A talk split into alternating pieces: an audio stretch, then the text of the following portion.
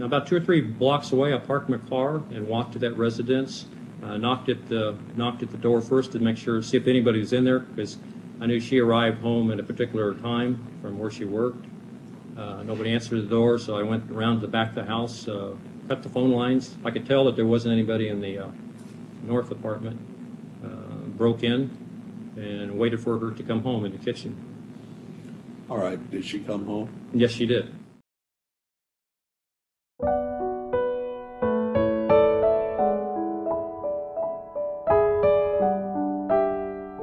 大家好吗？欢迎收听黑天鹅。今天要给大家讲一个跨度美国三十个年头的大案。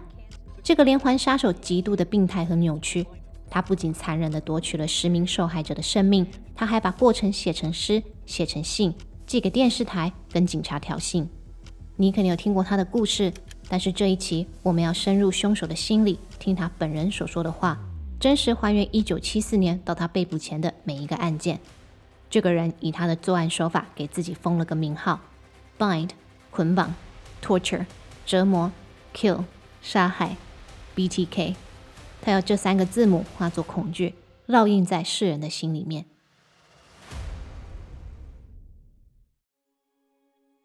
美国堪萨斯州的第一大城市维奇塔，在一九七零年代有着约二十七万人口，飞机制造业和医学研究发展卓越，知名的连锁素食品牌必胜客也源自于此。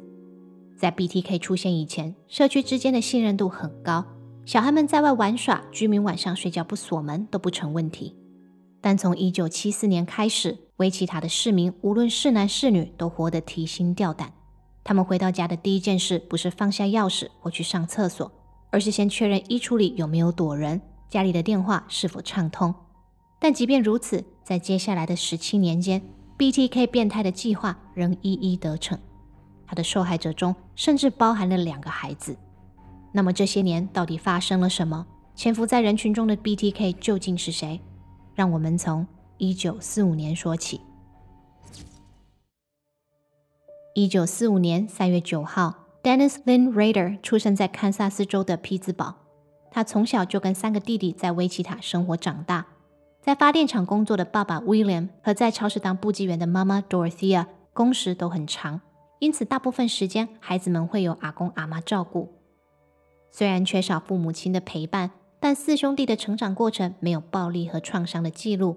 Dennis 也公开表示过，他的童年很平顺普通，只是他自己从很小就有意识，他的想法跟别人非常的不同。Back in grade school, that's when I first started. It happened when we were playing cowboys and Indians. We would tie each other up, and I got sexually excited. 从小学的时候开始，他就对女性和捆绑行为很痴迷。例如，他会在阿妈要杀鸡、把鸡脚绑起来的时候感到很兴奋。还有一次，他特别有印象。有一天，妈妈在做家事的时候，手连同戒指一起卡在沙发的弹簧中拿不出来，所以惊慌失措的请儿子们来帮忙。Dennis 说，那一刻他也是兴奋的不得了。妈妈脸上恐慌的表情和肢体受困的画面，从此成为他一生的追求。他也开始会对动物做出不好的行为，从猫咪、兔子到乌龟，都曾遭受过他的毒手。学业平平的 Dennis，在他二十一岁那年加入空军服役，驻军在各个不同国家的那几年，他会在闲暇时间跟踪偷窥别人，也会三不五时侵入他人的房屋，只是他都很小心，没有被人发现，也没有伤人，顶多就是拿走他们的书本啊，或是其他的小东西。他只是喜欢那种得逞的刺激感。Dennis 也很热衷研究犯罪案件和搜集侦探杂志。他心里老是想，如果是他来犯案，他绝对不可能像那些落网的笨蛋一样被抓。一九七零年，Dennis 从空军退役并回到家乡。不到一年的时间，他跟在教会认识的女孩 Paula Diaz 结婚，并搬到了威奇塔的郊区帕克城居住。在外人眼里，他的人生顺风顺水。一切都按照当时社会典型的生活形态进行着，可能连 Dennis 自己也都认为这样祥和的画风能就这么一直持续下去。但两年多后，他失业了。面对打击，大部分的人会为了家庭选择振作，但 Dennis 没有。这个挫败反倒给了他一个借口，把多年来深藏在内心的野兽放出牢笼。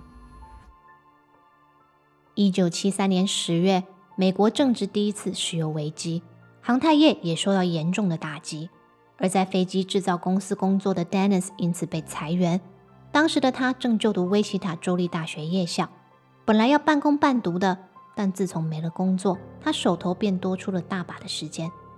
日间空闲的时候，他就开着车在路上晃，搜寻看得顺眼的年轻女性。一旦锁定了目标，他便开始进行密切的跟踪。同时，他也会给对方一个代号，他称之为 Project。每一个他跟踪的人都是一个计划。他会同时跟踪很多人。根据他笔记本的记录，他跟踪的名单有五十五个人这么多。而他口中的这个计划究竟是什么？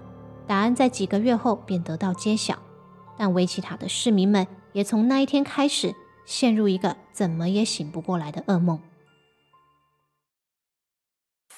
Project Little Max 计划代号小墨西哥。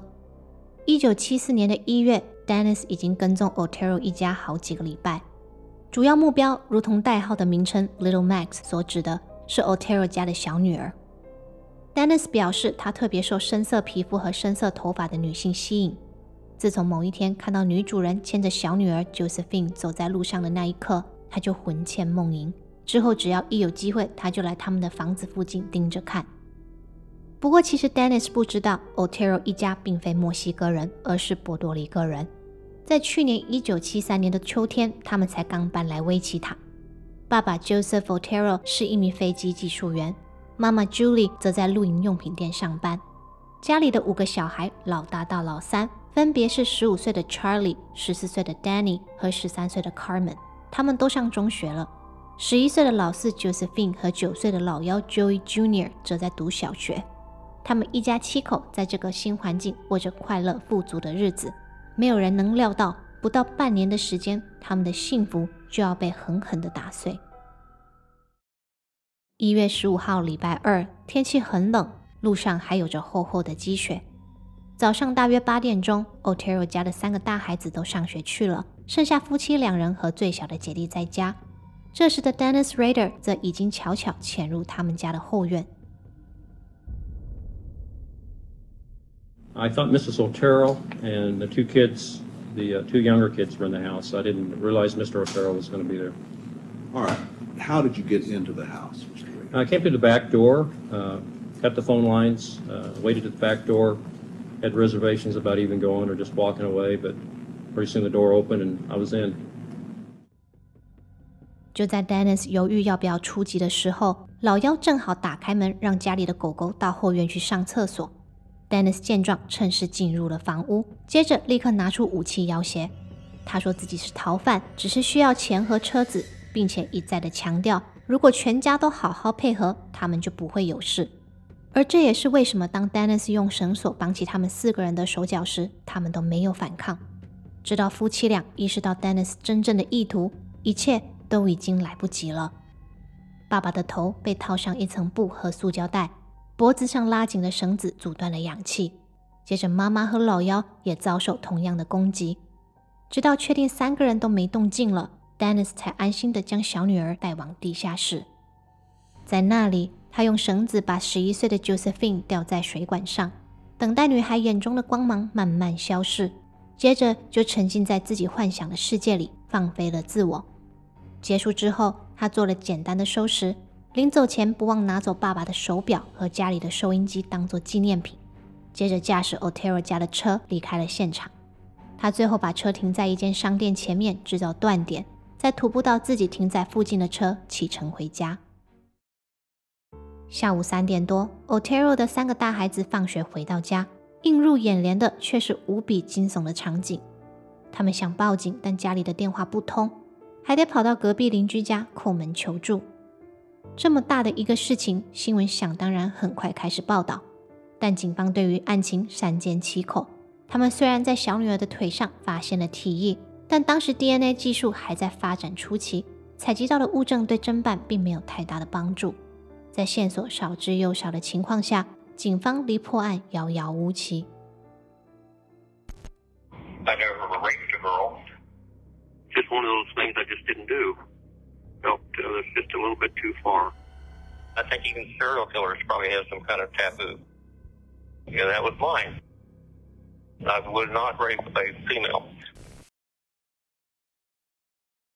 离 Otero 一家的案子不到三个月，十岁之位的 Dennis 已经锁定了第二个目标 ——Project Lights Out，计划代号“熄灯”。为什么是熄灯呢？因为他的目标正是独居在威奇塔州立大学附近的女大生 Catherine Bright。Bright 这个姓氏在英文词义中有明亮、聪明的意思，而 Dennis 已经盘算了一个月，他想要将这个如灯火般亮丽的女孩亲手扑灭。一九七四年四月四号下午一点多，Dennis 来到了 Catherine 家门前。他敲了敲门，但没人在家。于是他绕到后门去，破门潜入了房屋。正因为知道离上一起案件才刚过不久，如果他再用相同的作案方法，警方肯定会起疑。所以他这次没有带绳子啊、胶带那些，也没有将电话线剪断。进屋后的他首先熟悉了一下环境，接着就躲在卧室里伺机而动。不一会儿，Catherine 回来了，同行的还有他十九岁的弟弟 Kevin。两人从前门进屋，丝毫没有察觉家里遭到入侵。下一秒，Dennis 拿着武器从卧室走出来，嘴里说着相同的话术。他告诉两人自己是逃犯，需要钱和车子，如果乖乖听话，他们就能够活命。Dennis 命令弟弟用绳子将姐姐绑起来，随后他把弟弟带往另一个房间，用衣物和布料绑住他的颈部和手脚。但这个十九岁的少年使劲反抗，最后成功挣脱了束缚，跟 Dennis 打了起来。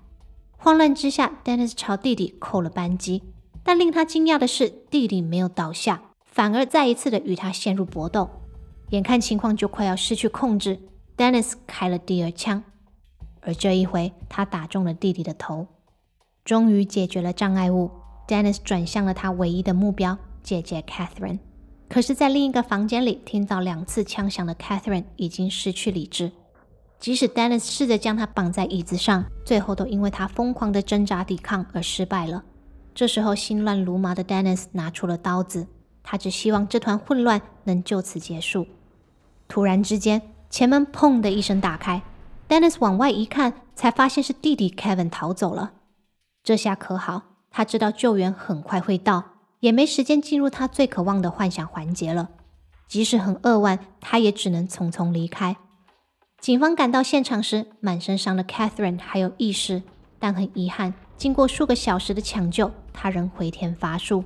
弟弟 Kevin 则奇迹似的保住了一命。他给警方提供了 Dennis 的特征画成画像，但留着胡子的白人实在太多，这条线索的帮助可以说几乎是零。Or, oh, I tell you what I thought. I thought the police were coming at that time. I heard the door open. I thought, no, that's it. And I stepped out there, and he, I could see him running down the street. So I quickly cleaned up everything that I could and left. If if I had brought my stuff and used my stuff, uh, Kevin would probably be dead today. All right. I'm not bragging on that. It's just a matter of fact. It's the bonds I t- bro- uh, tied him up with that he broke them. So. And that, uh, 就这样。 Catherine 和 Otero 一家的案子随着时间退了热度，渐渐淡出人们讨论的话题。反观 Dennis 这边，他密切注意媒体的动向，只要报纸一出现有关于案件的报道，他都会立刻剪下来仔细收藏。他非常享受全世界只有自己知道真相的刺激感。直到某一天，警方对外宣布 Otero 一案出现了破案的曙光。新闻稿写道，有三名犯人因坦诚的罪行而遭到羁押。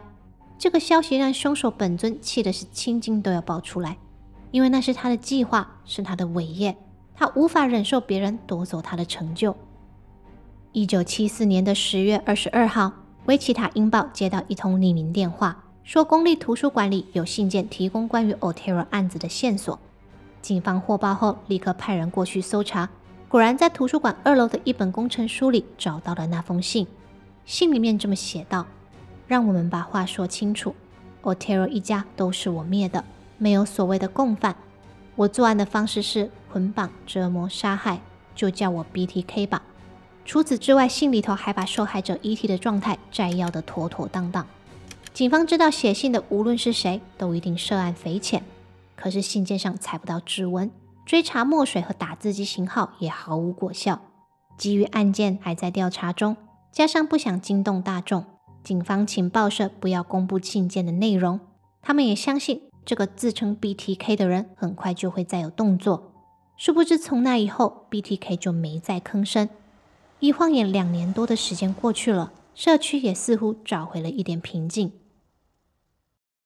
对于 BTK 的沉默，警方有各种的揣测，但他们不知道的是，疯子 BTK 的另一面也是尝试着要过平凡生活的 Dennis Rader。一九七四年十一月，Dennis 开始了在保安公司的新工作，不到一年的时间，儿子便出生了。从那之后，Dennis 的生活就是一个字：忙。他依然会跟踪标的物，但没什么时间执行计划。毕竟要上班，还要顾小孩。如果出去搞事，回来还得要跟老婆交代行踪，所以他干脆自己跟自己玩捆绑，收集美女卡牌来排解犯案的冲动。而且安全系统技术员的这个身份，恰好给了他正当的理由进入民众的家中，算是满足了一小部分他对窥探的渴望。I used to like to go to people's closets, mess around in their Chester drawers and stuff, and find nylon socks and panties and things of that nature. I would steal them. That was kind of exciting. 但被压抑的往往不会消失，而是会更加的累积。一九七七年，Dennis 的儿子就快要满两岁，而他也已经到了忍耐的极限。一九七七年三月十七号，礼拜四。Dennis 决心要执行代号“绿色”的计划。中午十二点左右，他到了那户人家，敲了敲门，但没人回应。可是他实在不想等，所以他走向下一个街口，改执行另外一个代号叫“断片”的计划。结果没想到还是扑了个空。正在兴头上的 Dennis 不愿意放弃，他决定沿路走走看看，说不定能碰上什么好机会。二十六岁的 Shirley Vian 是三个孩子的妈妈。二儿子 Steven 当时正出门到附近的商店买汤给生病的妈妈喝，不料半路上竟然遇见在找寻猎物的 Dennis。Dennis 尾随着这个五岁的孩子回到家，再假装是警察查案，骗小孩们来开门。接着他强行进屋，并拿出武器逼迫妈妈 Shirley 就范。他的目标虽然是妈妈，但不安顿好孩子们，他也很难做事。因此，他把三个孩子通通赶进房间的厕所里。然后随便丢了几个玩具进去，接着把床推过去抵住厕所的门，确保孩子们出不来。一切就绪以后，Dennis 便拿出绳索和胶带开始行凶。小孩们不笨，他们在厕所里拼命的吼叫和撞门。某一刻，老大和老二把门撞开了一个缝，那个缝隙不够大到让他们脱逃，但却足以让他们看见妈妈的头上被套了一个塑胶袋。不管孩子们怎么哭喊哀求。Dennis 依然没有罢手。So we moved him to the bathroom. She helped me, and then I tied the door shut. We put some toys and uh, blankets and odds and ends in there for the kids, make them as comfortable as we could. Tied the uh, we uh, tied one of the bathroom doors shut so they couldn't open it, and we shoved. She went back and helped me shove the bed up against the other bathroom door, and then I proceeded to uh, tie her up. Uh, she got sick, threw up, got her a glass of water, comforted her a little bit, and then I went ahead and tied her up, and then uh, put a bag, a bag over her head and strangled her. 突然间，家里的电话响了，Dennis 才稍微回过神来。 虽然他想再多待一会儿，把孩子们也一起处理掉，但考虑到如果电话没人接，有人找上门的几率会很高，他不想被抓，所以匆匆收拾，拿了 Shirley 的私人衣物，准备离开。此时，厕所里的大儿子成功破窗，奔向了邻居家求助。但当邻居赶到的时候，房间里只剩下被五花大绑的 Shirley。警方获报后到场，立即为 Shirley 实施急救。不过，一切都还是太迟了。当年 Shirley 的三个孩子，最大的才八岁。虽然他们很努力地描述歹徒的长相，但很遗憾，这条线索对破案没起到太大的作用。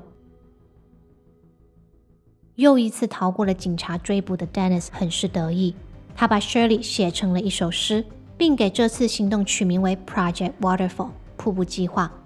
原因是 Shirley 一家住在水行街，如果把 Waterfall 瀑布这个字再拆开来看，就会得到 water 水和 fall 坠落两个字。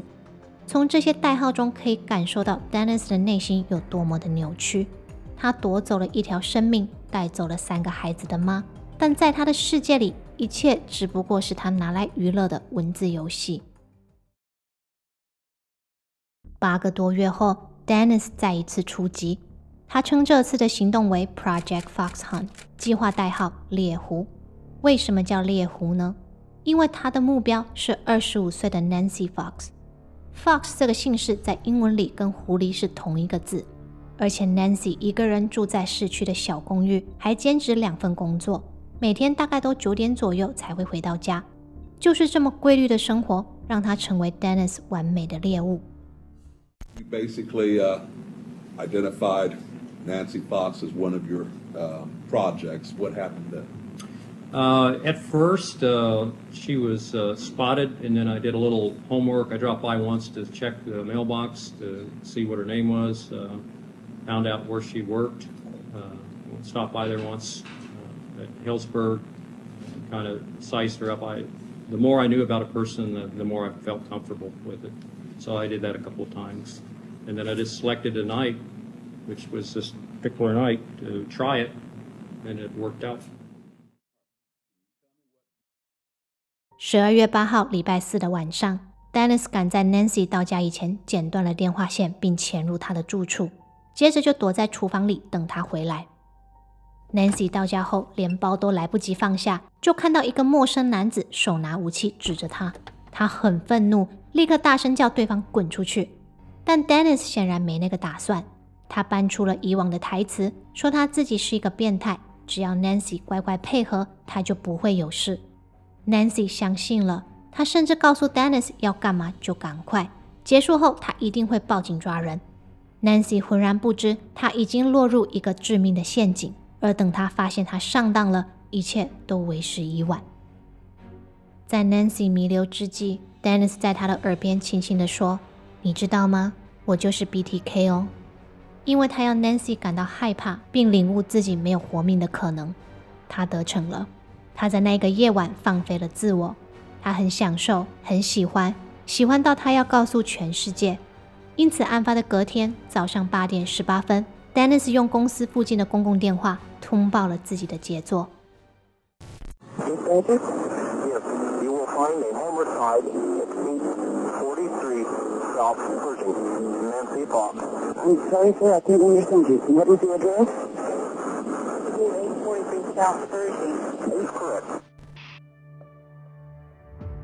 Dennis 这么大胆挑衅，就不怕弄巧成拙吗？而接下来的十四年，又有谁会成为他魔爪下的牺牲者呢？下集节目我们继续讲解连环杀手 BTK。